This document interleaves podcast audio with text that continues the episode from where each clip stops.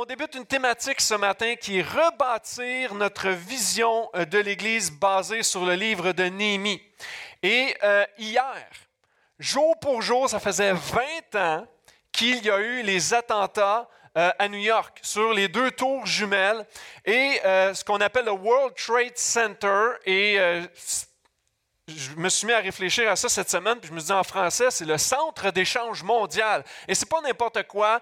Tout se passait là, l'argent se passait là, c'était vu comme une puissance mondiale. Et tout à coup, bang, on, atteint la puissance mondiale au niveau euh, euh, de l'échange économique, tout ça. Et le, tout a changé après. Il y a vraiment un avant et un après le 11 septembre. Par exemple, depuis le 11 septembre 2001, la sécurité a été augmentée, que ce soit dans, les aéroports, lorsque tu vas aller aux États-Unis, un peu partout, la sécurité a été augmentée.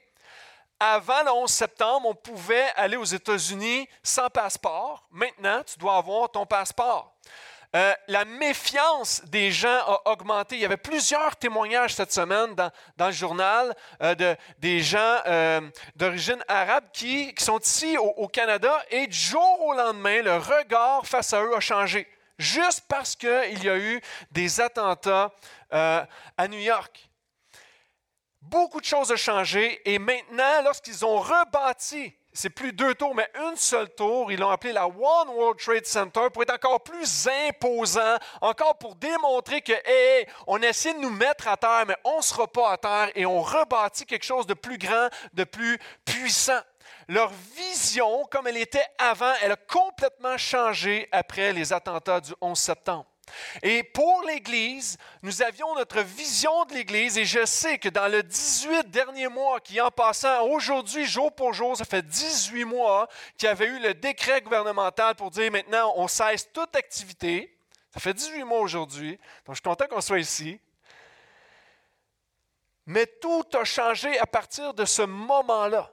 Et pour plusieurs, pour avoir entendu plusieurs personnes, euh, la vision de l'Église commence à changer, c'est-à-dire que je peux vivre l'Église dans mon salon le dimanche matin ou le mardi soir, je n'ai pas eu le temps d'écouter le message, j'ai remplacé l'Église par toutes sortes d'activités, puis je vais écouter le message plus tard, et on a l'impression qu'on vit l'Église dans notre salon. Mais l'Église n'est pas dans notre salon. Pour certains, la définition de l'Église a changé au niveau de l'occasion. On va y aller juste une fois de temps en temps. Parce que pour être honnête, la pandémie a changé beaucoup de choses dans nos vies. On, a remis certaines priorités en place. Notre, vie de pression puis notre vie freinée, c'est comme wow, on a slacké un peu. Et pour l'Église, c'est souvent le cas pour plusieurs personnes. On devient, l'Église devient occasionnelle. L'Église devient non essentielle. On l'entend beaucoup dans les médias. Elle devient non essentielle alors que c'est essentiel pour les chrétiens. Et la définition même de l'Église, pour certains, leur vision a commencé à amener une dispersion dans le corps de Christ. Et le titre de ce matin, c'est Rebâtir après la dispersion. Il y a des gens, ça fait 18 mois, je n'ai pas vu du tout. Même lorsqu'on prenait des réunions, même à 25 personnes, ou maintenant depuis quelques mois, il y a des gens, je n'ai pas vu depuis 18 mois. Il y a une dispersion euh, qui a pris place. Et le chrétien a besoin d'être avec ses frères et sœurs, les uns avec les autres, parce que fait prendre des bûches dans un foyer, alors que le feu est pris, sépare les bûches, tu vas voir que le feu ne durera pas. Et c'est la même chose avec le chrétien. On peut penser qu'on va être correct, on se disperse tranquillement, mais ultimement, le chrétien va mourir parce que on a besoin des uns et des autres. Et un chrétien sans Église, c'est un chrétien en difficulté.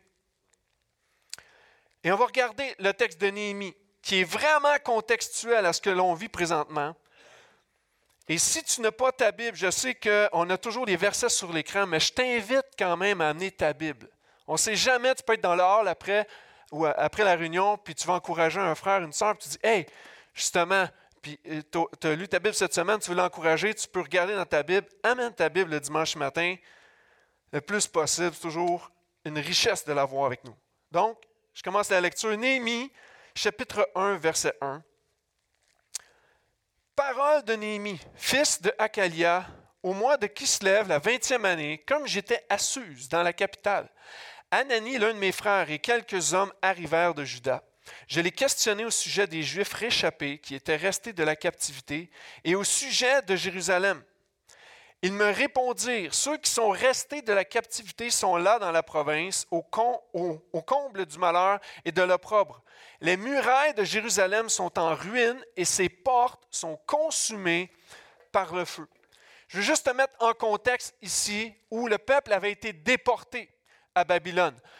Le peuple continuellement désobéissait au Seigneur, il y avait des avertissements, le peuple continue de désobéir et Dieu va les déporter euh, à Babylone pendant 70 ans. Et euh, euh, cet exil qu'on appelle, c'est une forme de jugement de la part de Dieu, une correction de la part de Dieu pour dire, hé, revenez à moi.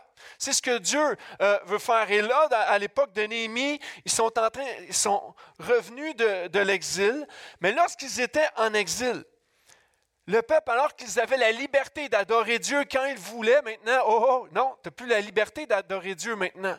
Tu dois adorer la statue de Nebuchadnezzar. Tu n'as plus la liberté de, de, voir les gens que tu côtoyais à chaque semaine. Maintenant, c'est nous qui avons un contrôle sur ta vie. Donc, il n'y avait plus de culte pour eux à ce moment-là. Il y a eu toutes sortes de décrets qui sont arrivés. Euh, par exemple, lorsqu'il y avait, euh, Nebuchadnezzar avait établi la statue, il dit hein, Tout le monde maintenant va m'adorer. Et la majorité se sont pliés pour l'adorer. Il y en a d'autres qui ont dit non, nous, on ne veut pas faire ça. On adore un seul Dieu.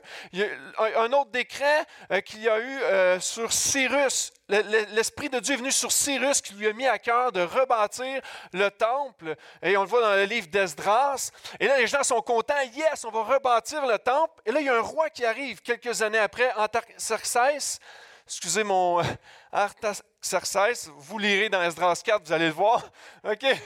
Dans Esdras 4, il va dire Non, non, la muraille qui est là, qui est en ruine, elle va rester comme ça. Je ne veux pas que personne la rebâtisse. Et on voit que les, croyants de l'époque, l'Église de l'époque, c'est comme OK, on peut, puis on peut pas, on peut, on peut pas. C'est exactement ce qu'on vit ces temps-ci. Est-ce qu'on peut, est-ce qu'on peut pas, puis il arrive quoi maintenant? Et donc, c'est vraiment un contexte comme nous aujourd'hui. Ça, fait beaucoup, ça a fait beaucoup de ravages à l'époque. Et je sais qu'aujourd'hui, ça fait encore beaucoup de ravages parmi nous.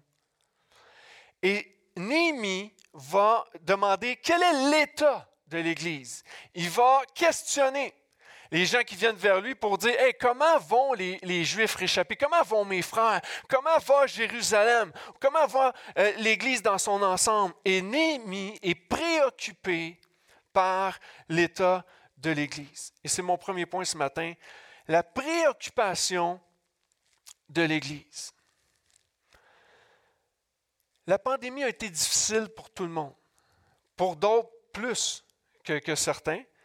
Euh, la, pandémie, je connais des gens dans mon entourage, et vous en connaissez sûrement, que ça a été difficile au niveau du couple. Peut-être que vous-même, ça a été difficile au niveau du couple. Il y a des gens qui se sont séparés. On s'est vu il y a 18 mois, vous étiez en couple, maintenant vous ne l'êtes plus. Euh, il y a des, euh, des, gens, vous avez vécu des deuils. Hier, on parlait à, à une maman à la Balmol, puis elle a eu huit deuils durant l'année. Depuis la pandémie, huit deuils, c'est quelque chose. Moi, j'en ai vécu un seul. Je me dis, wow, tellement de situations, c'est difficile la pandémie. Peut-être que vous avez perdu un emploi aussi, vécu des échecs euh, scolaires, universitaires, que c'est difficile, le stress, la dépression a pris le dessus. Bref, ça a été difficile. Et Néhémie pose des questions. Il est préoccupé par l'état de l'Église. Comment vont ceux qui restent encore aujourd'hui? Et vous qui êtes là, les Juifs réchappés de l'exil, comment allez-vous aujourd'hui? Néhémie vous pose cette question-là, je vous pose cette question-là. Comment vous allez? Et lorsque je pense à la préoccupation de Néhémie, cette semaine, j'ai beaucoup été défié dans mon cœur. Parce que ce message-là, il fallait que je me le prêche à moi premièrement. La préoccupation de l'Église. Est-ce que je me préoccupe juste à faire des réunions, puis OK, préparer la prochaine réunion, ou non, je vais me préoccuper de chacun des gens qui sont ici. Et c'est un défi. C'est un grand défi. Mais eh, eh, Néhémie m'encourage avec ça. Il va demander l'état spirituel des gens. Mais lorsque je regarde à la parole de Dieu, ce qui m'encourage surtout, moi, je peux être faillible. Je peux manquer de, de, caring, de prendre soin de quelqu'un euh, dans ce lieu. Mais Jésus a vu qu'il y avait une foule qui, et à la vue de la foule, il était ému de compassion parce qu'il voyait qu'il était des brebis sans berger. Et Jésus, c'est le bon berger. Je peux faillir, on peut tous faillir les uns envers les autres, mais Jésus est un bon berger. Jésus a cette préoccupation de l'Église. Et ça, c'est la bonne nouvelle. Jésus se préoccupe de l'Église. On va parler de Jérusalem. Jérusalem avait des murailles et les murailles représentent euh, la protection. Par exemple, dans euh, ta cour arrière, probablement qu'il y a une clôture. Et la raison pourquoi il y a une clôture, c'est qu'on veut protéger non seulement nos biens, mais prenez des, de, jeunes enfants. On va fermer la porte de la clôture. Pourquoi? On ne veut pas qu'ils aillent dans la rue. on veut les protéger. Et la muraille représente la protection de Dieu sur l'Église. Et là, la muraille, elle est en ruine. Qu'est-ce qu'on on, sait de Jéricho le jour où les murs sont tombés? Oups, il n'y avait plus de protection sur cette ville-là maintenant. La défaite était entrée dans Jéricho. Et là, la muraille est complètement en ruine. La protection qui était là sur l'Église, l'Église est affectée maintenant. Et certains ont profité du fait que la, muraille était en ruine pour quitter la protection. Et si tu es ici aujourd'hui pour la première fois en 18 mois, je suis content de te voir. Je suis vraiment content que tu sois ici ce matin. Et c'est possible. oui, allez-y. c'est possible que pendant ces 18 mois, tu as déserté l'Église. Tu as sorti de la protection de l'Église. Parce que je crois vraiment que la protection se fait les uns envers les autres. On peut veiller les uns sur les autres. Mais dès que les murs sont tombés, on décide de sortir. Si mes enfants sortent de ma cour, ils sortent de la protection. Et pour l'Église, c'est la même chose. On a besoin les uns des autres. C'est vraiment important. Némi est préoccupé par qui prend place. Il y a une dévastation visible qui est là. Et dans la Bible, lorsqu'il y a dévastation, c'est qu'on porte atteinte au déshonneur. Euh, euh, on déshonore Dieu par cela, par les dévastations. Et de mépriser l'Église, c'est l'équivalent de déshonorer Dieu. Je peux aimer ma femme, je peux être en bonne relation avec ma femme, mais si je me mets à mépriser ma femme, je commence à déshonorer ma femme. Et on peut avoir des bons temps avec Dieu, puis peut-être que pendant 18 mois, c'est comme, off, Dieu a été vraiment en deuxième, peut-être troisième ou dernier plan. lorsqu'on méprise Dieu, on déshonore Dieu. Et il y a une réelle préoccupation. Et ce matin, pour rebâtir après la, la dispersion, je veux juste vous amener à voir cette préoccupation de l'Église, mais surtout à regarder à Christ, qui lui a une réelle préoccupation de chacun d'entre nous. On poursuit la lecture. Verset 4. Lorsque j'entendis ces choses, je m'assis, je pleurai et je fus dans plusieurs jours dans la désolation. Je jeûnai, je priai devant le Dieu des cieux. Et je dis, Ô Éternel, Dieu des cieux, Dieu grand et redoutable, toi qui gardes ton alliance et qui fais miséricorde à ceux qui t'aiment et qui observent tes commandements, que ton oreille soit attentive et que tes yeux soient ouverts. Écoute la prière que ton serviteur t'adresse en ce moment, jour et nuit, pour tes serviteurs, les enfants d'Israël, en confessant les péchés des enfants d'Israël, nos péchés contre toi, car moi et la maison de mon Père, nous avons péché nous t'avons offensé et nous n'avons point observé les commandements, les lois, les ordonnances que tu prescrivis à Moïse, ton serviteur. Souviens-toi de cette parole que tu donnas ordre à Moïse, ton serviteur, de prononcer.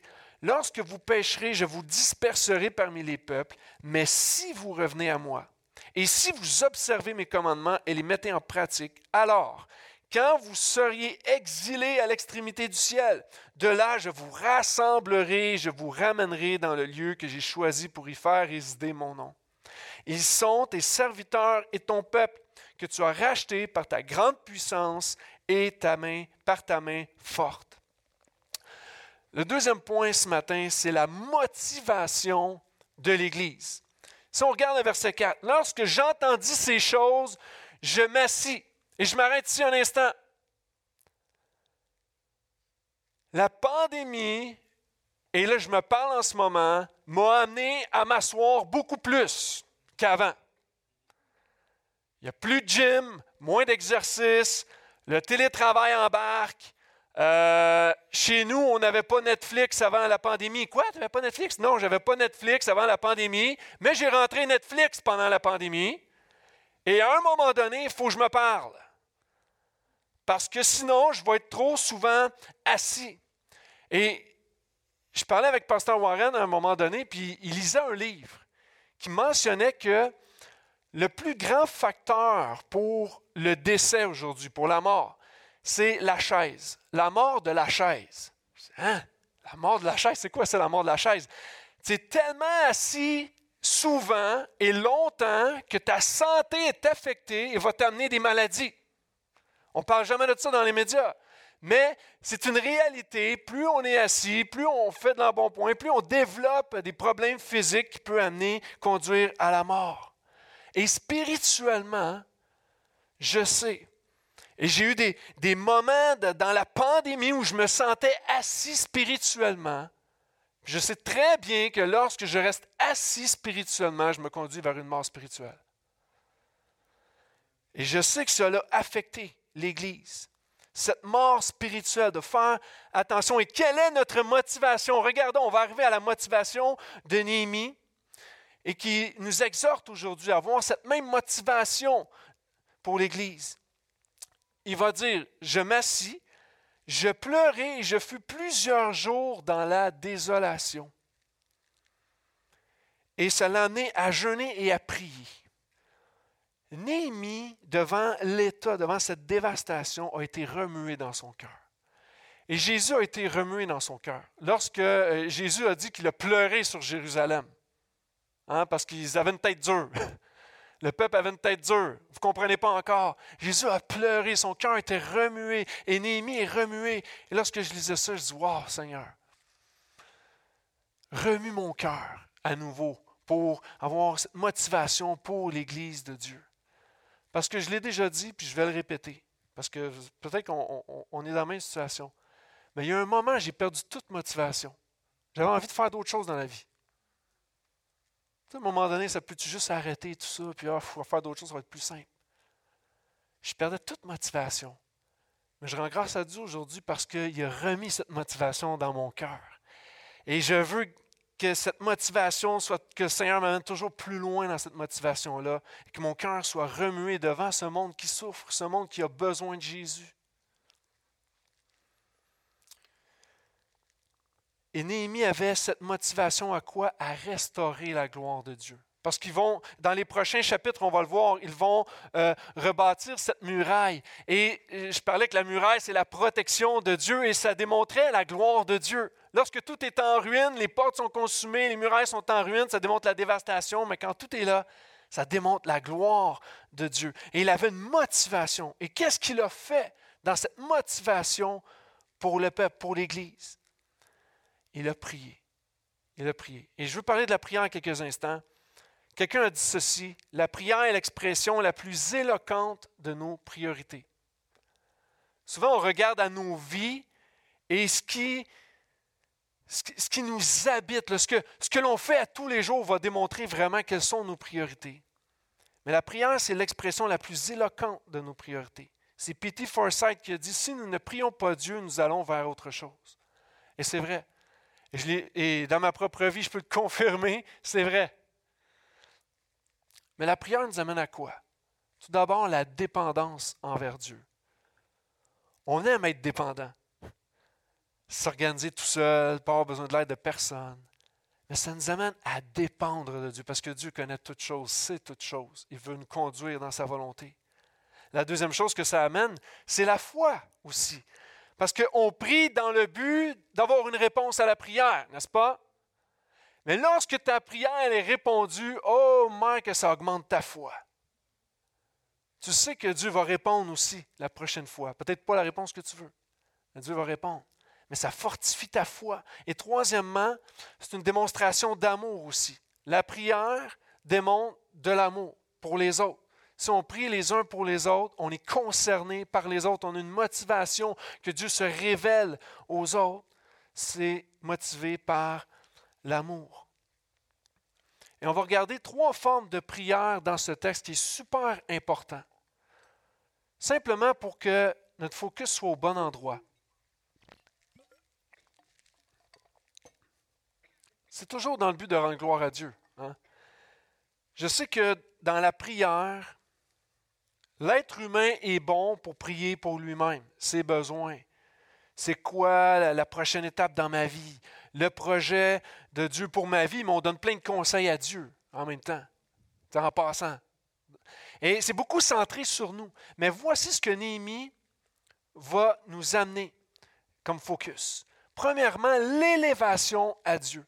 Dans des moments difficiles, tout est en ruine, c'est pas facile en ce moment, une situation compliquée. Et on peut avoir tendance à dire, arrête tout, Seigneur, mais d'abord, Néhémie, hey, je vais élever le nom de mon Dieu. Il va dire au verset 5, Ô éternel, Dieu des cieux, il sait que Dieu est dans les cieux. Il sait qu'il est au-dessus de tout. Nous, on voit juste la muraille qui est brisée. On voit juste la, clôture qui est par terre. Mais Dieu, lui, est au-dessus de tout et, a le grand portrait. Il voit exactement tout ce qui va euh, arriver dans le futur. Nous, on voit un avenir incertain. On se demande qu'est-ce qu'on va faire demain. Mais Dieu sait déjà tout ça à l'avance. Donc, il prie le Dieu des cieux il réclame la souveraineté de Dieu dans sa prière. Et pour fortifier notre foi, on a besoin de se rappeler qui Dieu est. C'est vraiment important. La souveraineté de Dieu. La deuxième chose, il va dire Dieu grand et redoutable. Il fait référence à la sainteté de Dieu ici, parce que s'il reconnaît que Dieu est redoutable, c'est qu'il avance dans la crainte de Dieu. On le voit dans Exode 3 avec Moïse. Moïse est, devant le, buisson, puis Dieu se révèle à, Moïse, puis il va dire, enlève les sandales de tes pieds, parce là où tu te tiens est une terre sainte. C'est comme, oh, il entre avec un sérieux, avec une crainte. Il ne peut pas juste entrer dans la présence de Dieu avec un cœur léger, faire comme si Dieu n'est pas réel, Dieu n'existe pas. Il a une crainte, il sait que Dieu est redoutable. Et troisième, euh, caractéristique qu'il va mentionner. Il va dire, toi qui gardes ton alliance. Il parle de la fiabilité de Dieu. On est bon pour briser des alliances. on, peut avoir fait une entente entre deux personnes, puis on va briser cette entente. On est bon pour briser des alliances. Nous, on est infidèles. Nous, on est imparfaits. Nous, on est impatients. Puis, OK, c'est assez, on passe à autre chose. Toi qui gardes ton alliance. Je sais, Seigneur, que peut-être que je t'ai méprisé pendant des mois. Peut-être que je t'ai rejeté complètement. Je sais que mon cœur a entretenu le péché plus qu'avant. Mais Seigneur, toi qui gardes ton alliance, merci, tu ne me rejettes pas. Tu as fait preuve de patience envers moi. Tu as fait preuve de bonté envers moi. Tu as fait preuve d'un amour extraordinaire envers moi. Et il se rappelle, il élève Dieu pour commencer. Dans la prière, Église, élevons Dieu d'abord. Et, d'élever Dieu dans la prière va changer notre focus. On ne regardera plus à nos petites personnes et à nos, besoins en premier. Déjà, le Saint-Esprit va remplir nos cœurs et on va faire confiance à Dieu. Ça, c'est la première chose que Néhémie enseigne dans ce texte. Et la deuxième, le deuxième type de prière, c'est la confession à Dieu. Parce qu'il va dire, écoute la prière que ton serviteur t'adresse en ce moment, pour les péchés d'Israël, mais pour les miens aussi. Il va parler des deux. Et je crois vraiment que nous sommes tombé à une certaine mesure dans euh, le péché de l'orgueil pendant ces derniers mois où oh, on n'a pas vraiment besoin les uns des autres. On va vivre l'Église à notre façon, seul à la maison. Puis il y a une forme d'orgueil qui est là. On a besoin de se repentir de ça, la négligence qu'on a pu euh, avoir également, notre insouciance même des âmes. Et, et, là, je vais être très honnête avec vous. Mais moi, quand je suis en public, je, je vais être dans ma bulle tout le temps. Mais c'est un problème, ça, d'être dans ma bulle. Je ne m'ouvre pas aux autres. Puis quand on s'ouvre aux autres, ben, il y a des opportunités qui sont là. Puis on peut partager notre foi. Et parfois, il y a une insouciance dans mon cœur. Je dis, Seigneur, je, demande pardon pour ça. Viens ranimer ce feu en moi juste pour annoncer ta parole. Il va parler des péchés de l'Église, mais de ses propres péchés. Il dit, j'ai péché contre toi. C'est de réaliser que lorsqu'on on pêche, c'est pas juste Ah non, j'ai commis quelque chose, puis on, le regrette ou quoi que ce soit, puis euh, on, va juste reprendre la prochaine fois, mais de réaliser que c'est contre Dieu. Des fois, on, peut vouloir faire des choses en autant que personne ne le sache, mais Dieu voit tout, Dieu sait tout. Amener notre qu'on puisse se confesser à Dieu. Et la bonne nouvelle là-dedans, parce qu'on n'aime pas ça faire ça. on n'aime pas ça faire ça. Si c'est difficile, Romains 8, 26 va nous dire que le Saint-Esprit vient au secours de notre faiblesse. Alors lorsqu'on dit au Seigneur que nous sommes faibles, le Saint-Esprit nous aide à être dans sa présence. Il va nous fortifier. Romains 8, 34 va dire que Jésus intercède pour nous. Peut-être que tu es découragé de prier pour toi-même. Tu es découragé de prier pour les autres parce que même, sans qu'il n'y a rien qui se passe, mais Jésus intercède pour toi. Jésus intercède pour l'Église. Je suis vraiment content que Jésus intercède pour moi parce qu'il est parfait, pas moi. Jésus est parfait. Quelle bonne nouvelle, il intercède pour nous. Comme Jésus a prié pour ses disciples dans Jean 17, il prie pour nous. Il dit qu'il n'en a perdu aucun. Ça, c'est la bonne nouvelle. Et la troisième type de prière, c'est la restauration de Dieu. La motivation de, de, Néhémie dans la prière, c'est d'élever Dieu d'abord, mais réalise que ah, Dieu est tellement grand, on a besoin de se confesser parce qu'on est imparfait. Mais là, il sait c'est quoi la bonne nouvelle. Il y a une restauration dans la présence de Dieu. Il va dire, lorsque vous pécherez, je vous disperserai. Il savait que Dieu avait dit ça. Il dit, souviens-toi, tu as dit ça. D'ailleurs, Ésaïe 59 va dire, ce sont vos péchés qui ont mis une séparation entre vous et Dieu. Donc, on est dispersé à cause du péché, on est séparé. Mais il va dire, si vous revenez à moi, je vous rassemblerai, je vous ramènerai dans le lieu que j'ai choisi pour y faire résider mon nom. Une belle promesse de la part de Dieu. Une promesse de restauration. Oui, le péché vous éloigne. Le péché ne vous rapproche pas de moi. Lorsque je pêche, ce n'est pas les jours où je me sens euh, le plus joyeux et euh, euh, je me sens le plus proche de Dieu. Non, on a tous tendance à, baisser la tête. Mais ici, c'est, hey, on peut relever la tête. Si vous revenez à moi, Dieu a toujours les bras ouverts. Lorsqu'on arrive dans la confession, toujours les bras ouverts d'une belle promesse. Je vous ramènerai dans le lieu que j'ai choisi pour y faire résider mon nom. Dans Jean 14, Jésus a dit, je vais vous préparer une place. Ça, c'est une promesse. Il n'a pas dit pour les gens parfaits. Il n'a pas dit pour ceux qui n'ont jamais d'écart de conduite. Il n'a pas dit pour ceux qui étaient euh, euh, à tous les jours dans la présence de Dieu, dans la prière et dans la discipline. Il n'a pas dit ça. Ceux qui ont placé leur foi en Jésus-Christ. Il dit, je vais vous préparer une place. Et on peut s'encourager avec ça. Ça, c'est la restauration de Dieu. Nos vies sont chaotiques. On peut être en ruine intérieurement. On réalise que Dieu est tellement grand. si je ne le réalise pas, Seigneur, fais-moi réaliser ta grandeur ce matin. Parce que tu ne regardes pas au fait que je suis par terre, mais tu me tends la main, et tu, marches avec moi. Et ça nous amène à, à une confession personnelle. Seigneur, tu es tellement grand que, écoute, change mon cœur. Change mon cœur. Mon cœur est mauvais. Et une reconnaissance dans la restauration de Dieu. Ça, c'est les trois aspects de la prière de Néhémie. C'est ce qu'il priait pour l'Église, c'est ce qu'il priait pour le peuple de Dieu. Et on arrive à la fin. Au verset 11, il va dire, Ah Seigneur, que ton oreille soit attentive à la prière de ton serviteur et à la prière de tes serviteurs qui veulent craindre ton nom. Donne aujourd'hui du succès à ton serviteur et fais-lui trouver grâce devant cet homme. J'étais alors échanson du roi. Dans, cette dernière portion du texte, on voit la consolation de l'Église.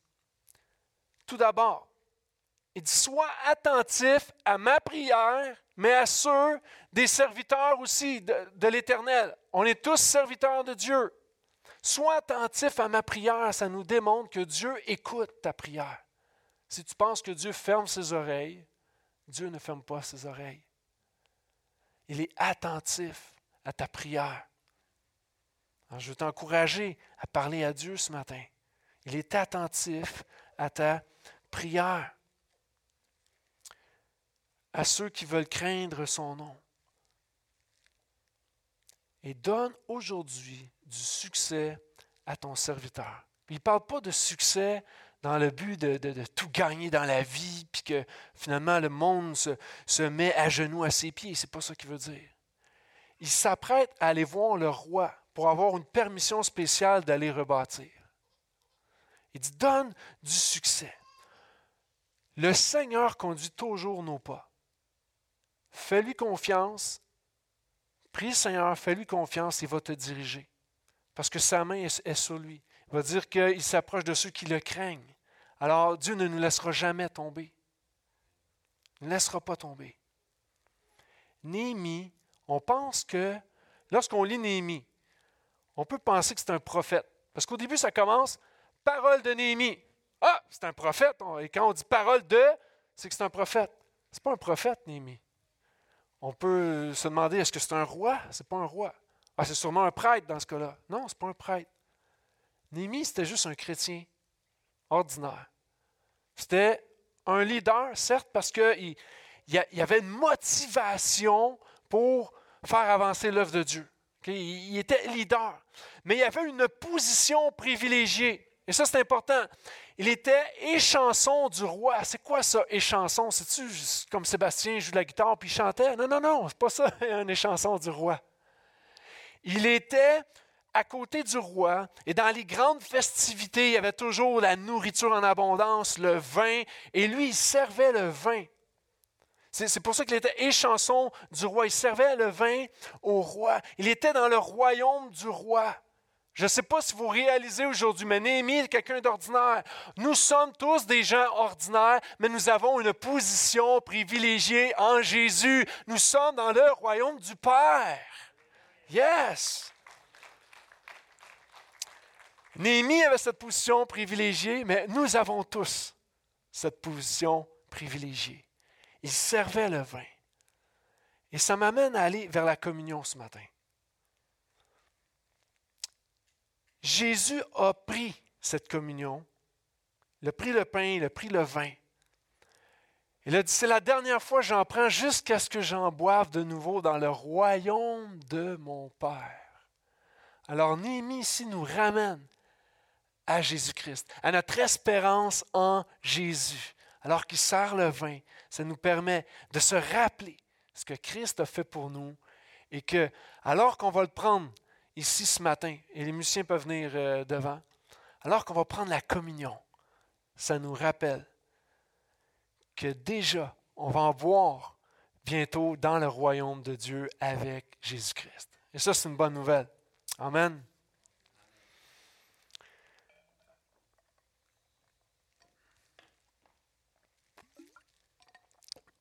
Et pour prendre la communion, c'est vraiment important. La communion s'adresse aux enfants de Dieu. Jésus n'a pas pris la communion avec, des gens qui, qui n'avaient pas confessé que Jésus était le Messie. Jésus n'a pas pris la communion avec ces gens-là. Il l'a pris avec ses disciples. Il leur a enseigné c'était quoi la communion. Mais il leur a dit, maintenant on en boit ensemble, mais on va boire c'est la dernière fois qu'on en boive de nouveau dans le royaume de mon Père. Donc, ce n'est pas réservé à tous. Mais celui qui place sa foi en Jésus, que oui, Jésus, je reconnais, il est mon sauveur. Il m'a sauvé de mes péchés, il m'a transformé, je le sais, et je veux marcher à sa suite. C'est eux qui prennent la communion parce que c'est, une anticipation pour ce qu'on va faire pour l'éternité avec lui. Alors, si c'est cas ce matin, tu sais que tu es un disciple de Jésus, tu marches avec lui, que tu as laissé le Saint-Esprit changer ton cœur, tu as placé ta foi en Jésus, tu peux prendre la communion ce matin. pendant qu'on la prend, qu'on l'a dans les mains, je vais lire le texte. On va lire le texte ensemble dans Matthieu 26. Le texte nous dit ceci. Pendant qu'il mangeait, Jésus prit du pain. Après avoir prononcé la bénédiction, il le rompit et le donna aux disciples en disant, Prenez, mangez, ceci est mon corps. Donc je vous invite à manger avec moi.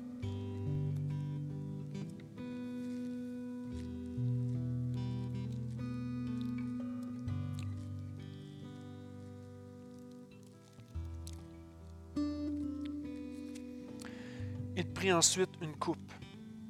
Après avoir rendu grâce, il la leur donna en disant, Buvez-en tous. Ceci est mon sang, le sang de l'alliance. Je parlais de l'alliance tantôt. Il garde son alliance.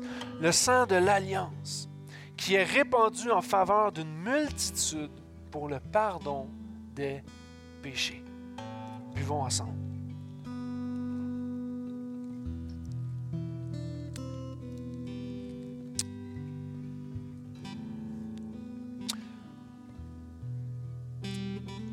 Juste un instant. Oh Seigneur, merci pour cette grâce. Est-ce que c'est vraiment une grâce? Seigneur, par notre, notre cœur pécheur, on a toujours une tendance naturelle à aller contre toi, aller complètement à l'inverse de ta volonté. Mais Seigneur, tu n'as pas promis tous ceux qui allaient être parfaits allaient prendre cette communion. Non. C'est ceux qui allaient confesser ton nom, que tu es le Messie, que tu es le Sauveur. Et on te remercie, Seigneur, pour cette grâce. Parce qu'alors qu'on mérite la mort pour nos péchés, tu nous as rachetés par ton sang qui a coulé. Toi, tu es allé payer le prix à la croix. Ton corps brisé tes meurtrissures, ta douleur, ta souffrance, elle était pour chacun de nous. Et je te remercie pour ça, Seigneur. C'est une grâce. Tu as été prêt à faire couler ton propre sang pour quelqu'un comme moi. Merci Jésus. Merci Jésus lorsque je regarde à ma vie, je ne mérite pas cet amour.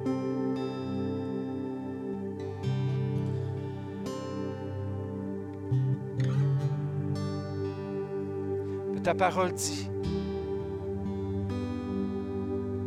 que tu as tellement aimé le monde, mon Dieu, que tu as envoyé Jésus-Christ.